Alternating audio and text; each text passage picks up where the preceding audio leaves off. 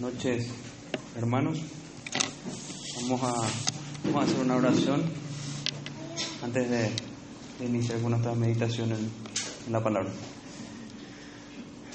Padre nuestro que estás en los cielos, nos encomendamos a ti, Señor, en esta hora. Sabemos que, que todo está en tus manos, dentro de tu soberanía. Y queremos, Señor, pedirte tu favor en esta hora, que tú nos hables, que podamos nosotros, Señor, acercarnos más a ti, que podamos verte por medio de las escrituras, que tú nos hables, Señor, y que nosotros podamos oírte. Te pedimos, Señor, que, tu gracia sea derramada en nuestros corazones, que tu Espíritu Santo obre en medio de nosotros y que podamos salir edificados de, de este tiempo. Te rogamos esto, Señor, en el nombre de Jesús, nuestro Salvador. Amén. Hermanos, les invito a abrir la copia de sus Biblias en el Evangelio de Mateo, en el capítulo 5.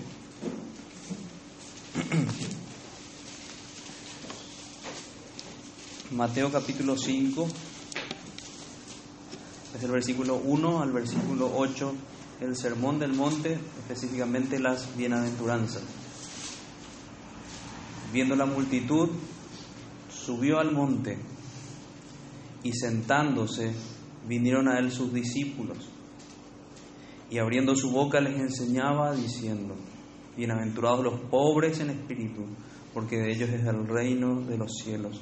Bienaventurados los que lloran, porque ellos recibirán consolación. Bienaventurados los mansos, porque ellos recibirán la tierra por heredad.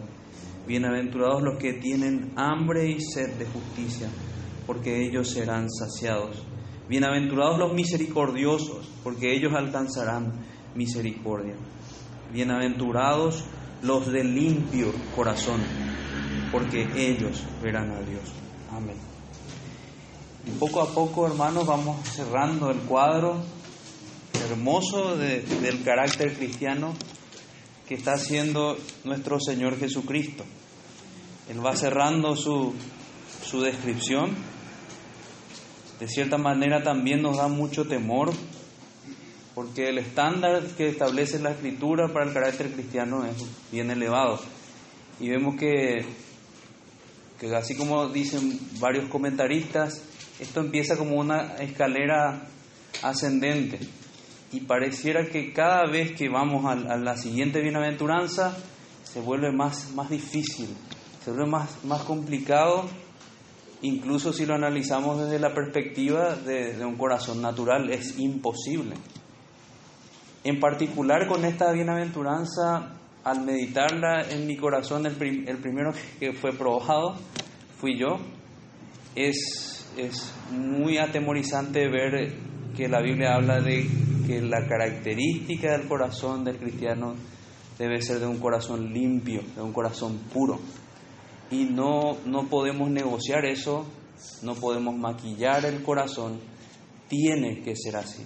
El corazón del cristiano tiene que ser limpio, tiene que ser puro, es distinto. Y vamos a analizar qué implica cada una de esas cosas. Me gustaría iniciar con una, una ilustración. No sé si ustedes saben cómo se manejan los reyes o se manejaban los, los reyes orientales. No sé si sabían que era prácticamente imposible acceder a ellos. Uno no, no es que marcaba una cita y decía yo quiero tomar una audiencia con el rey o con el gobernante, con el, con el que gobierna el país. No era así. La gente que quería acceder a, este gobernante tenía que hacer un montón de, un montón de arreglos y, de tramas y de planes para poder acceder a este rey. No es así con nuestro Señor. Nadie puede, nadie puede pasar por alto ni burlar su, su guardia. Nadie puede hacer estratagemas o planes fantásticos para acceder a su presencia. Esa es una es la ridiculez del, del, que intenta la salvación por medio de sus obras. Nadie puede acceder a Dios por medios que Él no estableció. El Rey de Reyes es el que invita a quienes tendrá delante de sí y Él los purifica para ello. Eso es lo que vamos a ver hoy. Vamos a ver cómo el Señor es el que hace que acceda uno a su presencia. Así como en aquella historia de Esther, ninguno se podía presentar a aquel rey sin que el rey lo llamara. Y quien se presentaba delante de aquel rey de una manera irreverente y sin ser llamado, moría. Ese era el castigo para aquel que se presentaba de esa manera. Entonces tengamos en cuenta, hermanos, que, que Dios mira a quien tiene delante, pero Él mira mucho más allá de lo que nosotros nos imaginamos. El Señor mira los corazones.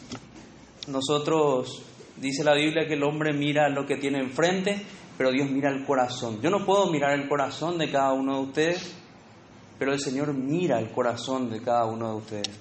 Él sabe la situación del corazón y Él habla palabras precisas que quebrantan hasta lo más profundo del corazón. Si queremos verlo nosotros también tenemos que verlo con las facultades del alma. Entiéndase esto con un corazón íntegro.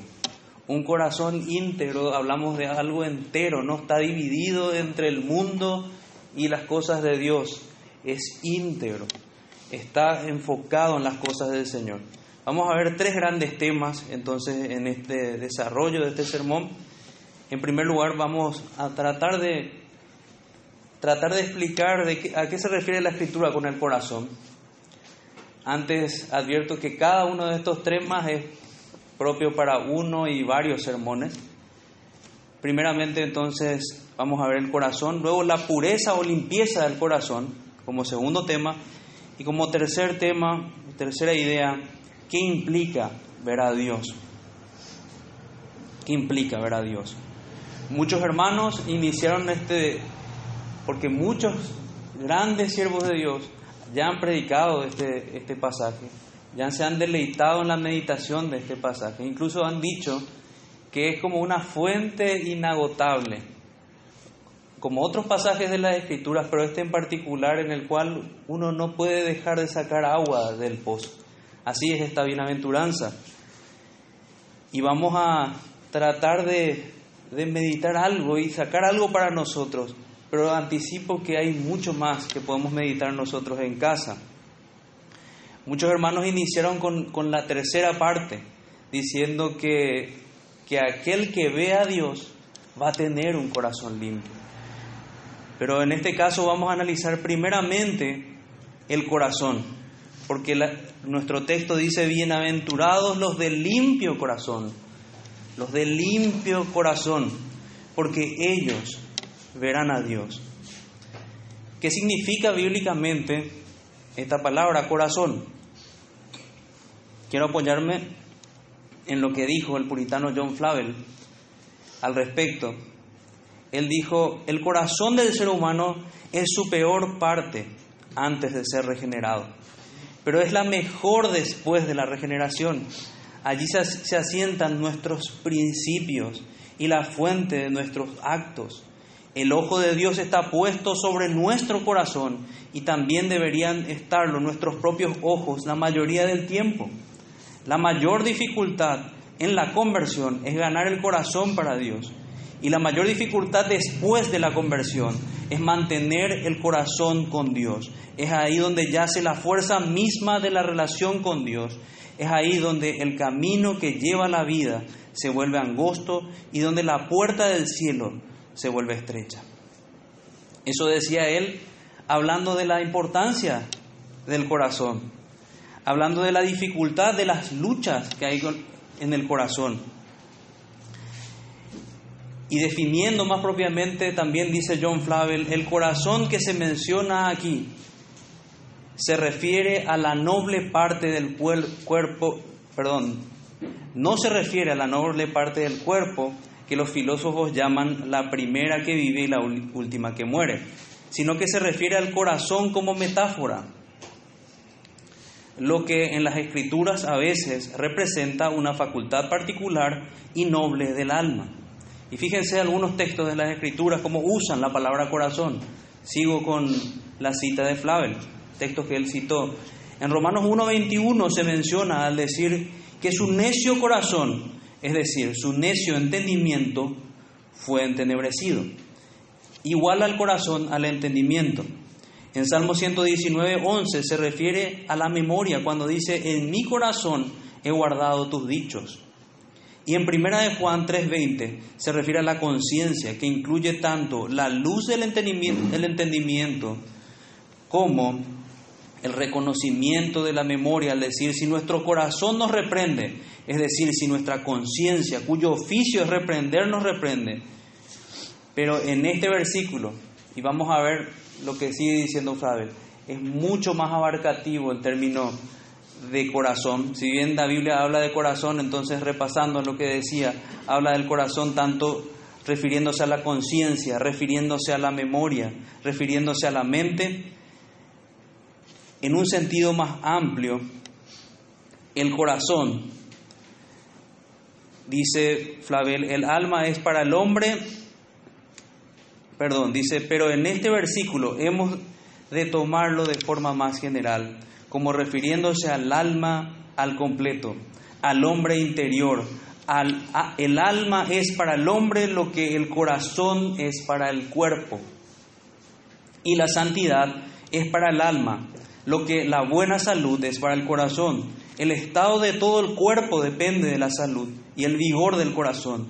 Y el estado eterno del hombre al completo depende de la buena o mala condición del alma. Hasta ahí la cita de John Flavel. Pueden buscar el... Hay un libro que él escribió, ahora no, tomé la nota del libro, con respecto... Imagínense que escribió un libro solamente de un versículo, que es Proverbios 4, 24. Sobre toda cosa guardada, guarda tu corazón, porque de él mana la vida.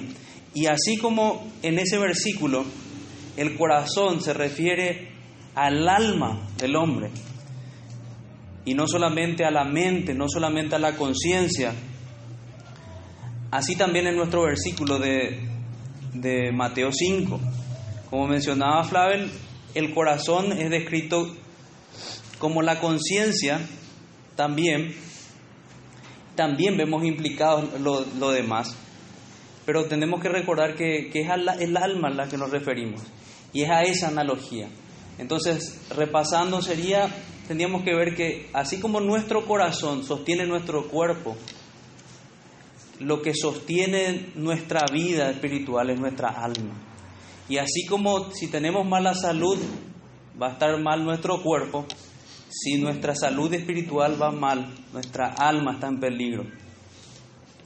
Meditando un poco también en, esta, en esto de la conciencia, ya que el alma humana goza de una alarma interior, esa es la conciencia, en su corazón que lo advierte, que, le sirve, así como en el cuerpo sirve el dolor, así la conciencia sirve para el alma, para mostrarle las cosas que están mal.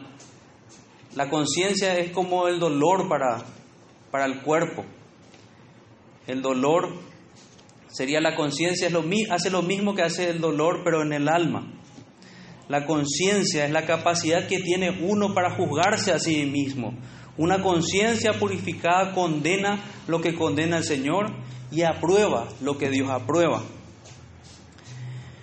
Es, solemos decir que es un aliado para el evangelismo y es también un aliado ahora mismo para nosotros, para autoexaminarnos. Te preguntaría, ¿cómo está tu corazón ahora que sabemos de qué hablamos cuando hablamos del corazón? Si tu corazón te reprende, tenemos ya una gran advertencia porque la escritura dice que mayor es Dios. Así que debemos escuchar a nuestra conciencia, debemos escuchar lo que nos dice y aceptar esta muy dura examinación que es examinar nuestro propio corazón. En Habacuc 1.3 1.13 dice, muy limpio eres de ojos para ver el mal, ni puedes ver el agravio. ¿Por qué ves a los menospreciadores y callas cuando destruye el impío al más justo que él? Este versículo lo leo para recordar que nuestro Dios es limpio de ojos y debemos meditar en que no solamente es necesario que nosotros nos guardemos de las cuestiones externas, así como veíamos en, las bienaventuranzas anteriores, no apunta a simplemente la, una, una característica natural, sino apunta a una característica espiritual. Esta pureza entonces es en el corazón, con los términos de la primera bienaventuranza, es en el espíritu. Los pobres en espíritu, los puros de corazón, un corazón, un espíritu recto. Así como oraba el salmista, creo que podemos orar nosotros también. Renueva en mí, Señor, un espíritu recto. El Salmo 51, limpia mi corazón. otros versículos tenemos que nos hablan de la pureza del Señor. Ni la luna ni las estrellas nos dice que el Señor es incomparable. He aquí, ni aun la misma luna será resplandeciente, ni las estrellas son limpias delante de sus ojos. si podemos pensar así, que es tan limpio el Señor y de esa manera, con esos ojos, Él mira nuestro corazón, realmente vemos un problema. Y, nosotros sabemos y, y vemos cuánto necesitamos de Cristo al entender estas realidades. Job 4:17, Job pregunta, ¿será el hombre más justo que Dios? ¿Será el varón más limpio que el que lo hizo? Y también dice Job en, el capítulo 10, versículo 14, si pequé, tú me has observado, y yo, y no me tendrás por limpio ni de mi iniquidad. Eso es lo primero que deberíamos reconocer entonces, hermanos, la vida del hombre no consiste, parafraseando otro texto bíblico, en los bienes que posee, sino más bien consiste en el estado de su corazón y en la condición que lo deja éste en su relación con Dios. Por eso pregunto otra vez, ¿cómo está tu corazón? ¿Es un corazón limpio delante de Dios? ¿Ha sido limpiado por Dios? Entonces, ahora que vemos de qué se trata el corazón, vayamos a analizar un poco esa, esa naturaleza del corazón del hombre para ver después cómo es un corazón limpio. La naturaleza de manera después de la caída, la naturaleza del corazón del hombre es malvada.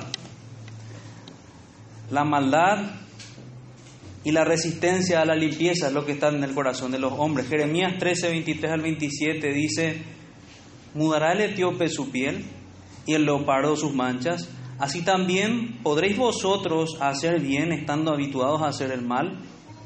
Por tanto, yo los esparciré al viento del desierto, como tamo que pasa. Esta es tu suerte, la porción que yo he medido para ti, dice Jehová. Porque te olvidaste de mí y confiaste en la mentira. Yo pues descubriré también tus faldas delante de tu rostro y se manifestará tu ignominia, tus adulterios, tus relinchos, la maldad de, tus de tu fornicación sobre los collados. Y en el campo vi tus abominaciones. Ay de ti, Jerusalén, ¿no serás al fin limpia? ¿Cuánto tardarás tú en purificarte? Jeremías 13, 23 al 27. Dura exhortación, pero es eso lo que dice la escritura que hay dentro del corazón de los hombres. Del corazón de los hombres vienen los malos pensamientos, los adulterios, los homicidios, las borracheras, las mentiras. Del corazón de los hombres salen un montón de abominaciones. Lo que nosotros vemos que se manifiesta pecados en la práctica son todos productos del corazón. Son instrumentados por el corazón y hacen lo que tienen dentro del corazón. Hablan mentira de lo que tienen en el corazón. Esa es la esclavitud moral del hombre. El hombre no es limpio, podemos concluir de manera natural. Esa es la realidad hoy día. Si conocemos y escuchamos a nuestra conciencia y si aquel que a quien le hablamos de Cristo nos escucha, va a reconocer que no es limpio, que hay pecado en su corazón. Ezequiel 24, 13 al 14 dice, en tu inmunda lujuria padecerás, porque te limpié y tú no te limpiaste de tu inmundicia. Nunca más te limpiarás hasta que yo sacie mi ira sobre ti. Yo Jehová he hablado. Vendrá, vendrá y yo lo haré. No me volveré atrás, ni tendré misericordia, ni me arrepentiré. Según tus caminos y tus obras te juzgarán, dice Jehová el Señor. Los malos pensamientos, uno de ellos que menciona el texto es la lujuria, que se habla como de manera común. El mundo nos llena de, nos quiere llenar de esos pensamientos con carteles, con publicidades, en el internet, en el teléfono. Pero nosotros estamos llamados a tener un corazón limpio. Y esos apetitos pecaminosos deben morir. Debemos matar a aquellos pecados que mataron a nuestro Señor Jesucristo. La Biblia dice que la mente del hombre, el corazón del hombre está dispuesto de continuo solamente al mal. Su corazón está inclinado hacia el mal. Incluso los, los, mismos, los mismos estudiosos en el mundo se dan cuenta que hay un problema en el corazón de los hombres. Analizando barbaridades como las que ocurrieron con, con el nazismo, ellos hablan que, que lo que llevó a esos hombres era una profunda falta de empatía. Y primeramente es lo que se manifiesta en el pecador. No tiene ninguna sensibilidad, ninguna empatía para con su Dios, ni para con el otro. Hay un profundo egoísmo. Y producto de eso llamamos psicopatías o psicópatas. Ni siquiera los psicólogos se animan a describirlas un grado de, este tipo de, de, de trastorno, porque es muy variado. Y yo diría que se encuentra en alguna medida en, en todo pecador, porque le falta empatía. Ellos dicen, y cito algo sobre esto, hay varios comportamientos y características que son relativamente comunes entre los psicópatas. Las personas con trastornos psicopáticos o psicópatas suelen estar caracterizadas por tener un marcado comportamiento antisocial, una empatía y remordimientos reducidos y un carácter desinhibido. También dicen ellos que son personas que están dispuestas a redefinir lo que son los estándares sociales. Es lo que hace el mundo, es lo que vemos hoy que el mundo hace, quiere llamar, y la Biblia describe eso, quieren llamar a lo malo bueno y a lo bueno malo. Y particularmente a mí me asusta ver este tipo de cosas en mi propio corazón. Falta de empatía. Porque yo veo a qué punto llegó a hombres en el pasado. Que el Señor sensibilice nuestro corazón y no lleguemos a tal punto de insensibilidad. Pero ese es el camino que irremediablemente traza aquel que decide no escuchar a su conciencia el que decide, no, un poquito más voy a ir en este camino que es contrario a mi conciencia, que mi conciencia me dice a gritos que está mal. No, un poquito más voy a, quebrantar un poco más el día de reposo, o voy a decir esta mentira. Recordemos los mandamientos, hermanos, y los mandamientos nos muestran cómo deberíamos vivir. Y deberíamos asustarnos cuánta falta de conformidad hay a los mandamientos de Dios, cuánta falta de conformidad hay en nuestro corazón. Y deberíamos rogar al Señor que seamos conformados a Él y no al mundo.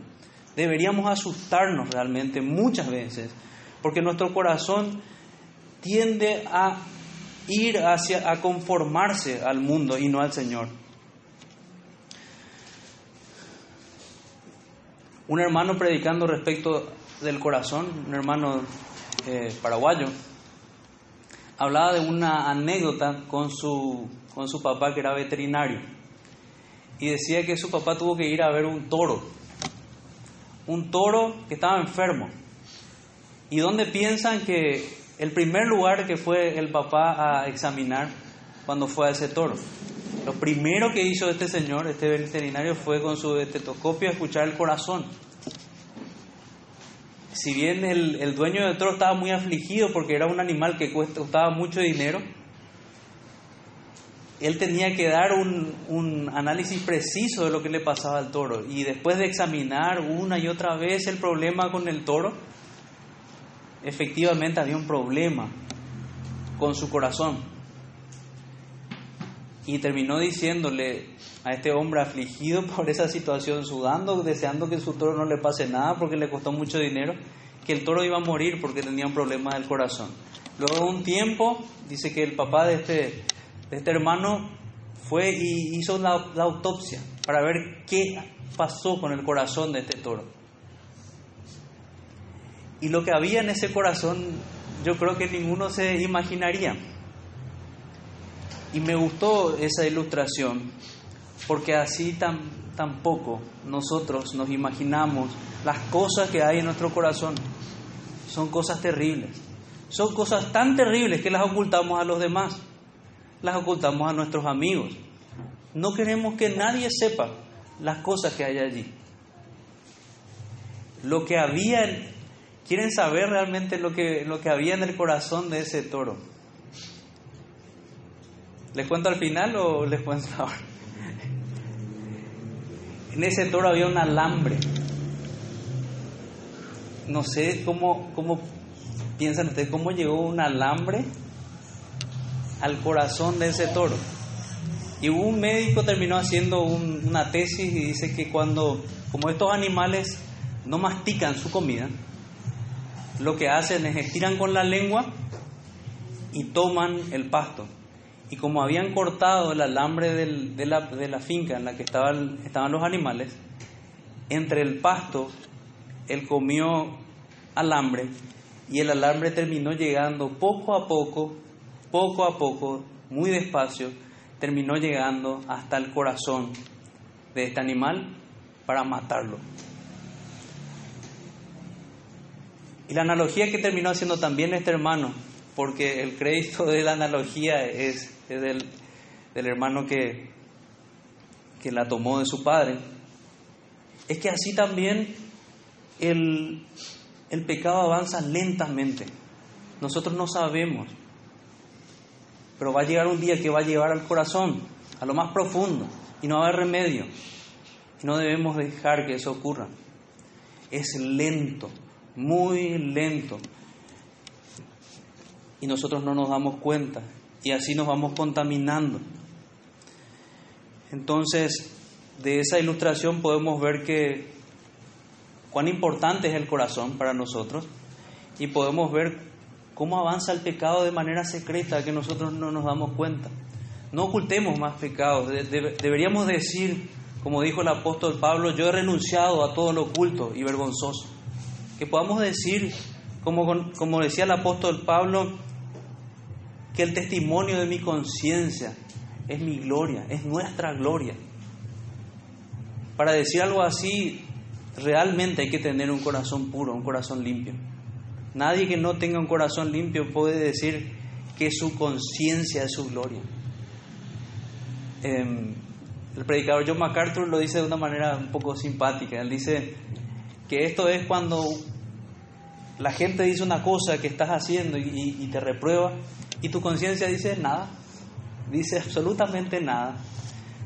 Eso, eso en consonancia con la mente de Dios, con la palabra de Dios, si eso ocurre es bueno. Y debemos trabajar para que nuestro corazón sea así y que nuestra conciencia sea nuestra gloria. Hermanos, lo que vemos también entonces, luego de haber visto la bajeza del corazón, es que hay una necesidad de que Dios limpie el corazón. Y de eso se trata principalmente esa limpieza, esos, porque si se fijan, dice, bienaventurados los del limpio corazón, más bien los que han sido limpiados en su corazón. La referencia más directa que tenemos a este versículo está en Salmos 24 Versículo 3 dice, ¿quién subirá al monte de Jehová y quién estará en su lugar santo? El limpio de manos y puro de corazón, el que no ha elevado su alma a cosas vanas, ni jurado con engaño.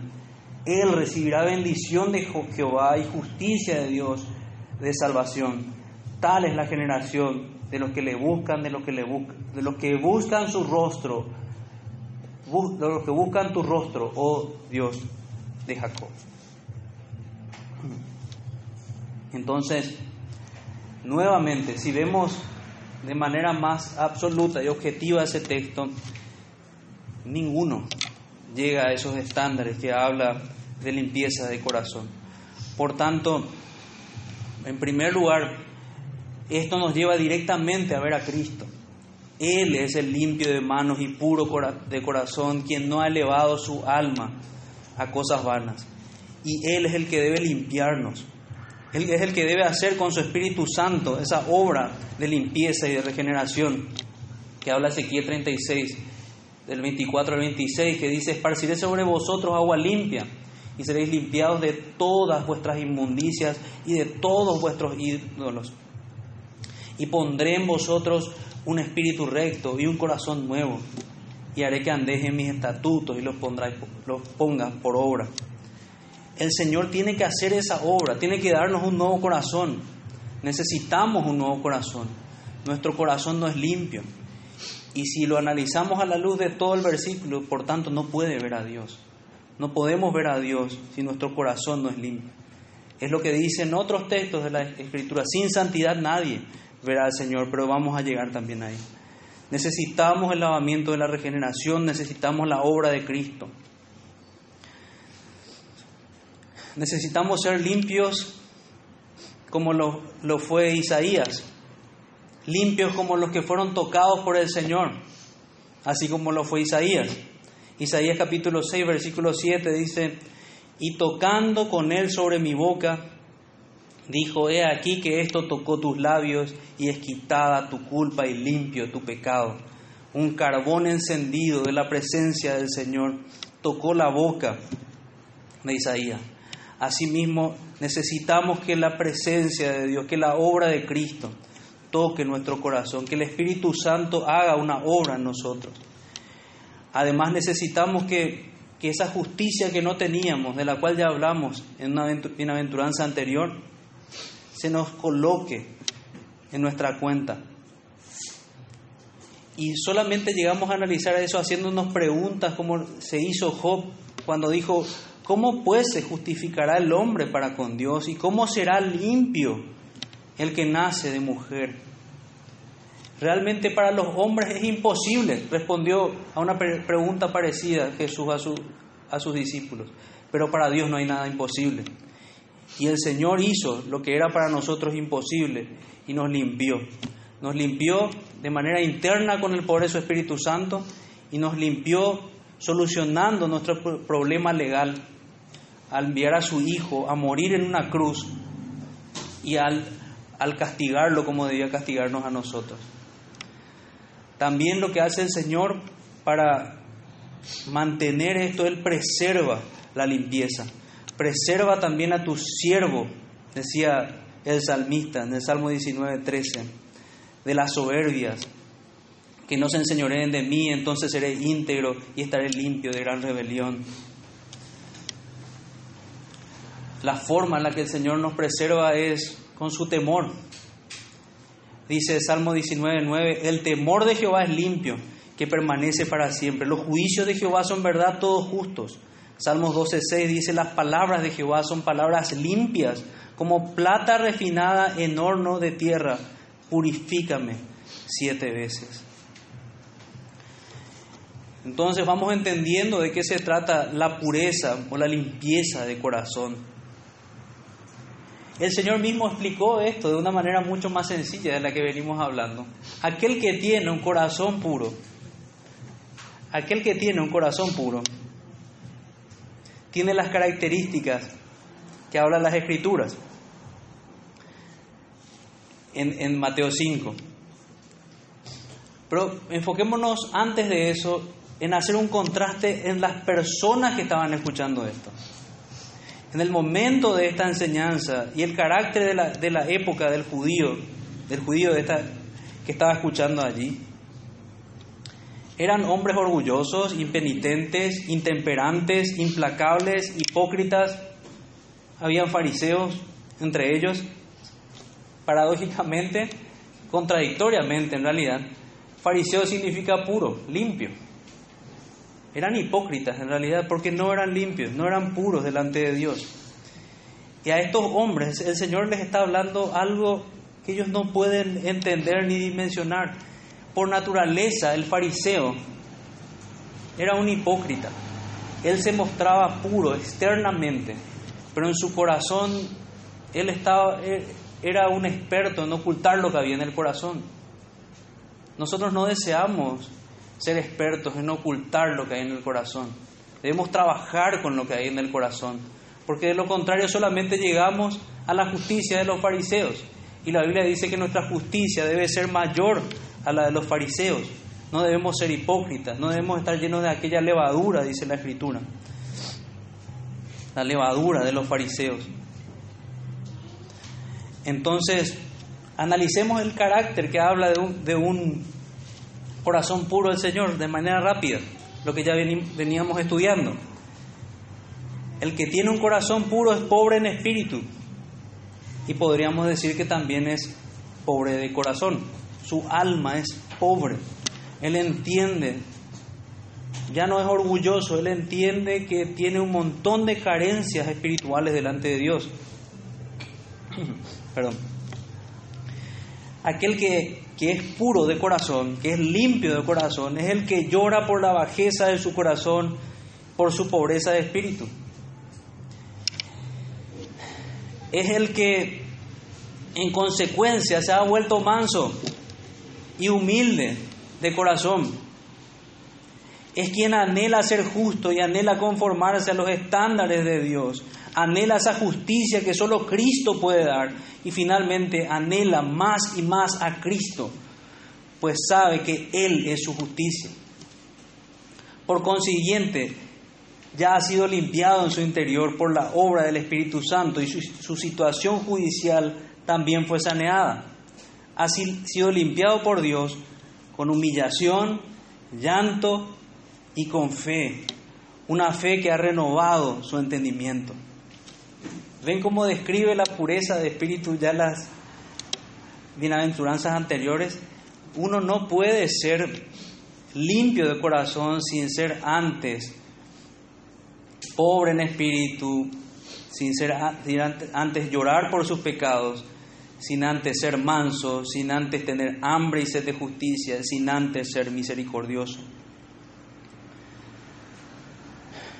El cristiano ha sido limpiado al punto que está en paz con su juez interior, decíamos, está en paz con, el, juez supremo, quien es el Señor, y está en paz con su juez interior, quien es su conciencia. Y recalcando un poco sobre la conciencia, 1 de Timoteo 1, 18 al 20.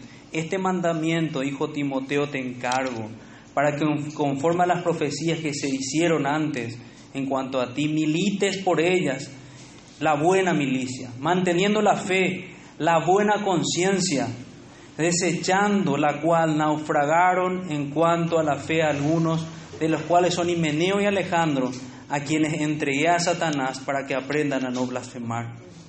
Hermanos, si nosotros despreciamos y, no trabajamos en, esto que debemos mantener la fe, que son las, las doctrinas que nos ha dado el Señor, la fe en nuestro Señor Jesucristo y la buena conciencia, si dejamos de oír y buscar esta piedad verdadera, vamos a naufragar. Nadie puede asegurarles que, que van a permanecer en los caminos del Señor de otra manera.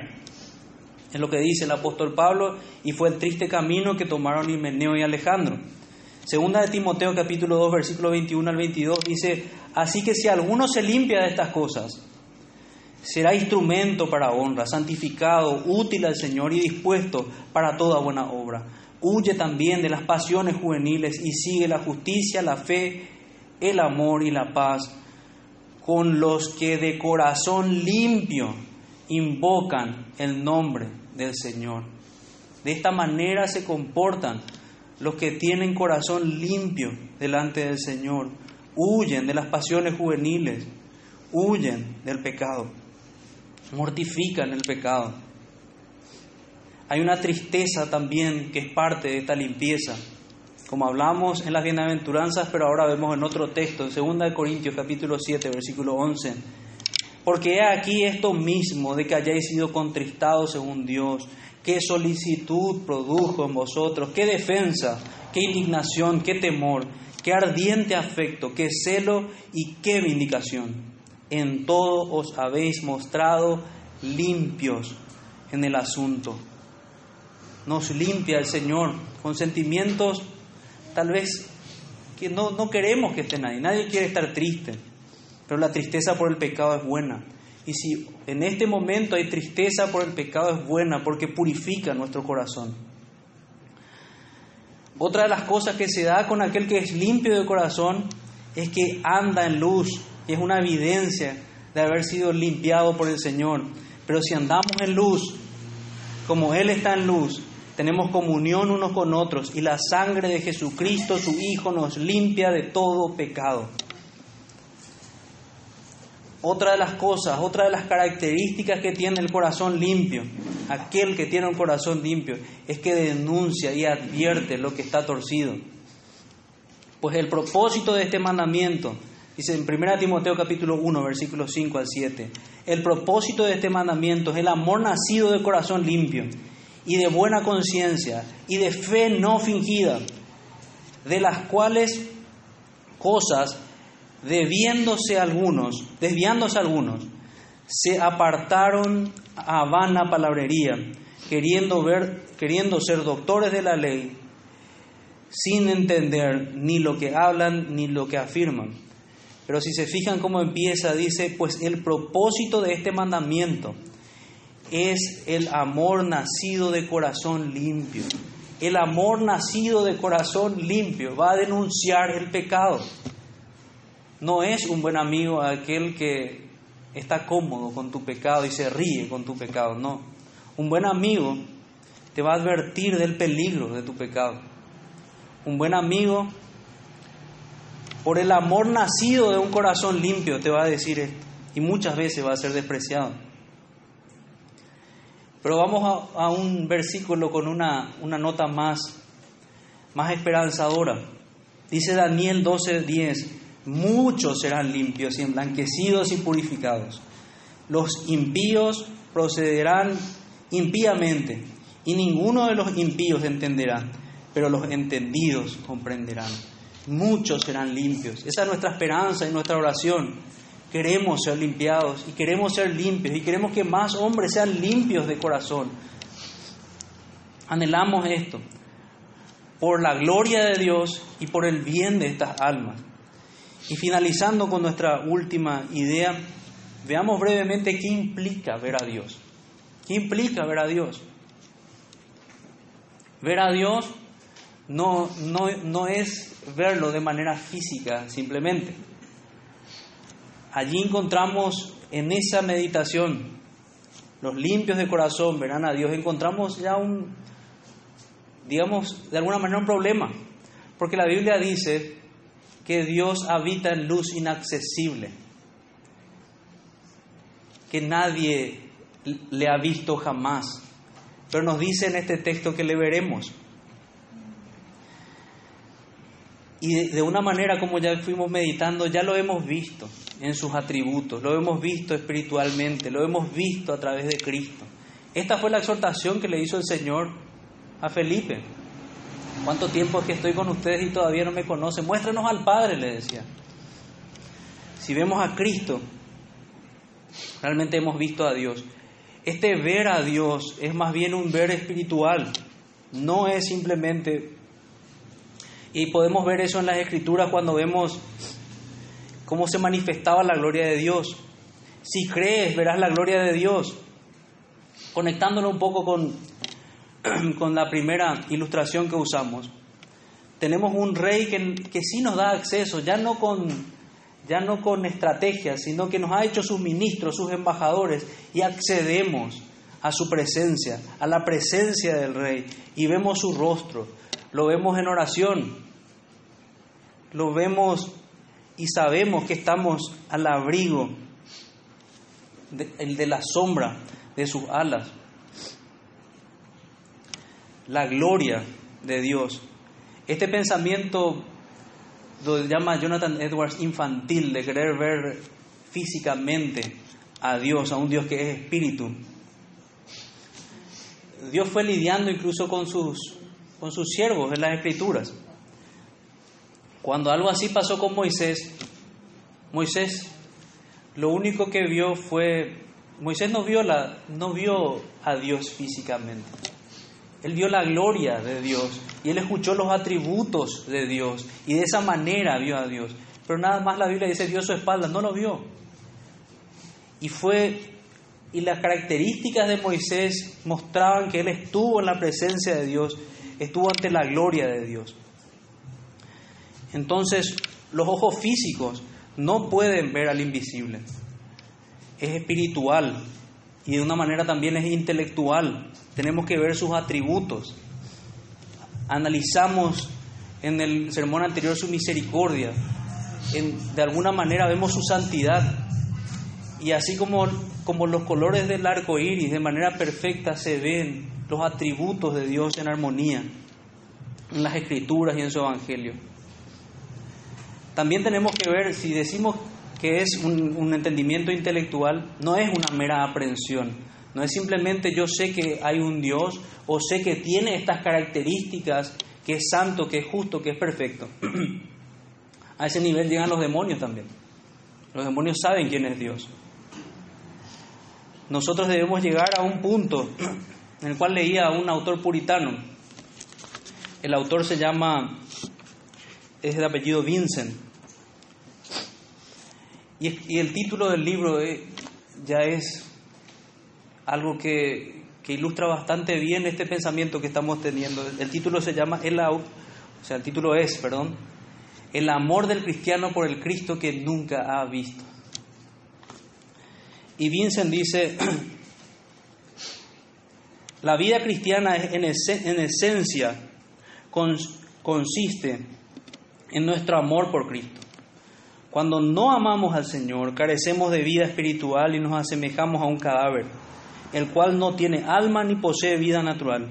La fe sin amor a Cristo es una fe muerta y un cristiano sin amor a Cristo es un cristiano muerto, muerto en delitos y pecados.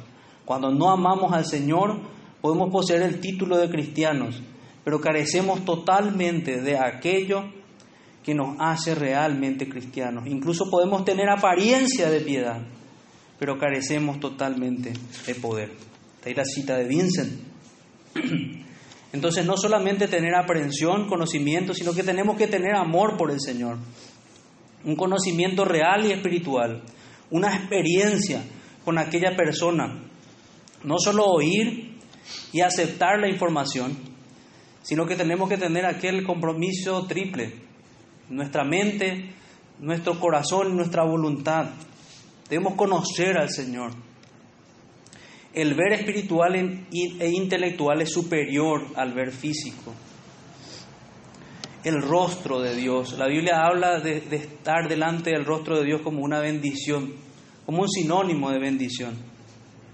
Es lo que vemos en la, en la bendición que, que dice el Señor para que debían hacer los sacerdotes, habla a Aarón y a sus hijos y diles, así bendeciréis a los hijos de Israel, diciéndoles, Jehová te bendecirá y te guardará, Jehová haga resplandecer su rostro sobre ti y tenga de ti misericordia, Jehová alce sobre ti su rostro y ponga en ti paz. Número 6, 23 al 26. Nosotros, de, una manera, ya hemos visto a Dios y somos creyentes, pero es nuestro anhelo verle, verle mucho más claramente que lo que ve uno a su amigo. De alguna manera podemos decir que, que el conocimiento que yo tengo de, de ustedes es muy limitado en comparación al que tiene el Señor de ustedes. En comparación al conocimiento que tienen de ustedes, yo simplemente conozco el vehículo. Pero el Señor conoce quién está adentro. Y de esa manera vamos a conocer al Señor. De esa manera. Ya nadie nos va a enseñar nada. Vamos, más que ver al Señor, vamos a tener un entendimiento completo de sus atributos, de sus perfecciones, y vamos a amarle tal cual Él es. Eso es lo que anhela el cristiano. Cuando dice, ven Señor Jesús, quiere ver al Señor, quiere ver aquello que es digno de ser amado, aquel grandioso ser que es nuestro Señor. Y aquellos que van a ver al Señor son limpios. Fíjense cómo describe la Escritura sus vestiduras. Y a ella se le ha concedido que se vista de lino fino, limpio y resplandeciente, porque el lino fino son las acciones justas de los santos. Eso dice en Apocalipsis 19.8 y en Apocalipsis 19.14. Ya vamos terminando. Dice, y los ejércitos celestiales, vestidos de lino finísimo, blanco y limpio, le seguían en caballos blancos. Aquel que no anhela esta disposición de corazón, en realidad piensa que va a estar en el cielo. Hay una meditación muy interesante del autor J. Serrail al respecto.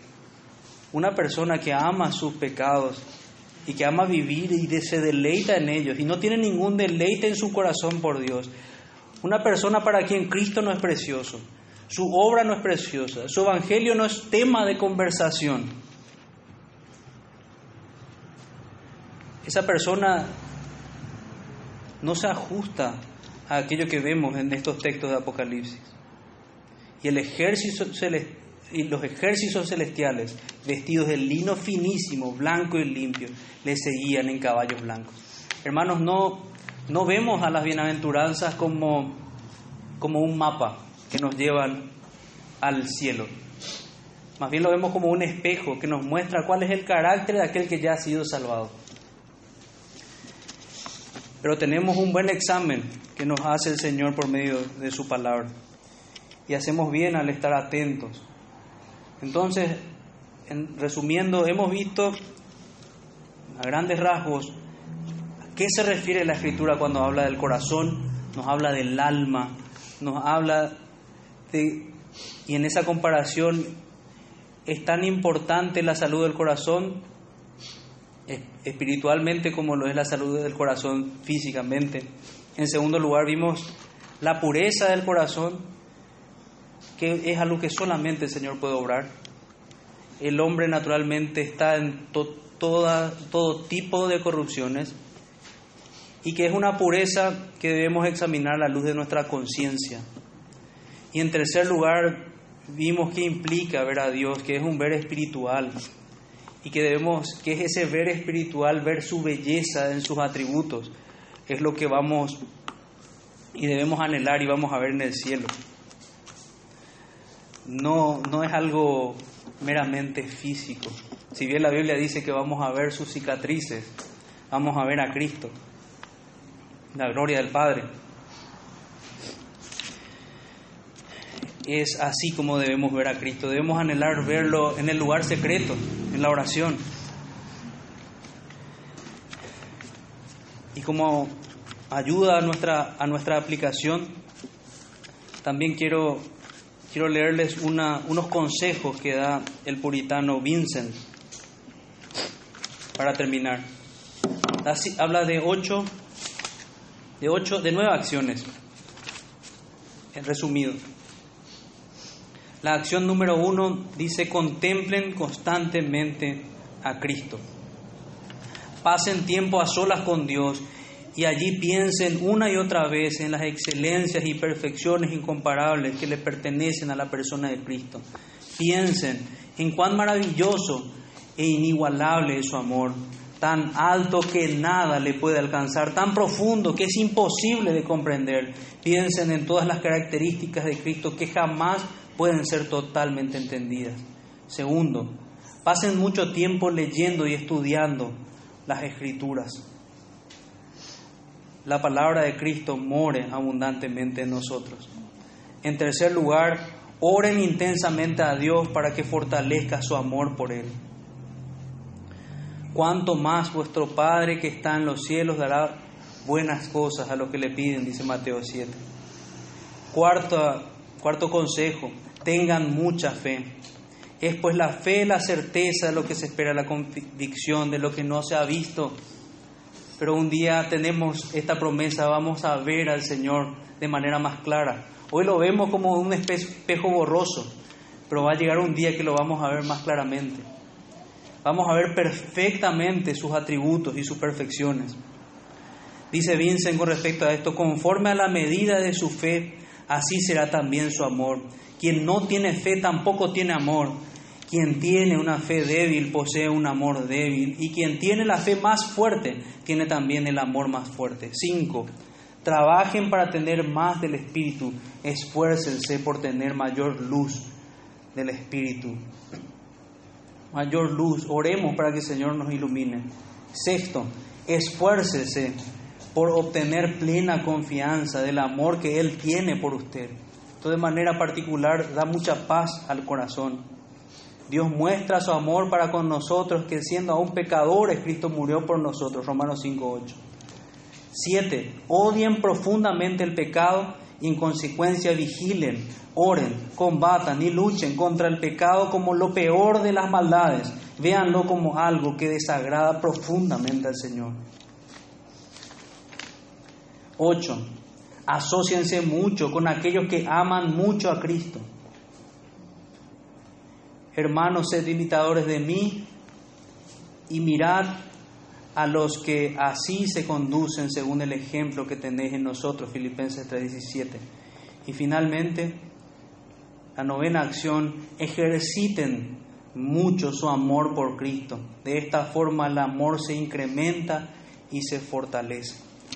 Esto es lo que va a guardar la limpieza, la pureza de nuestro corazón.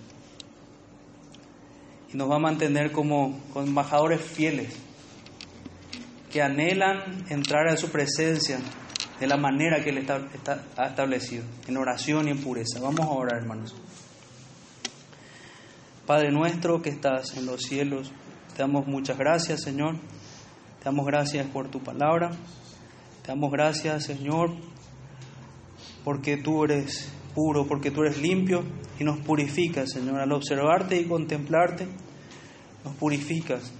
Te damos gracias porque has limpiado nuestro pecado, nos has limpiado nuestra maldad. Nosotros somos indignos de ti, Señor, pero te damos las gracias porque tenemos paz contigo y tenemos seguridad por la obra perfecta de Jesucristo nuestro Señor.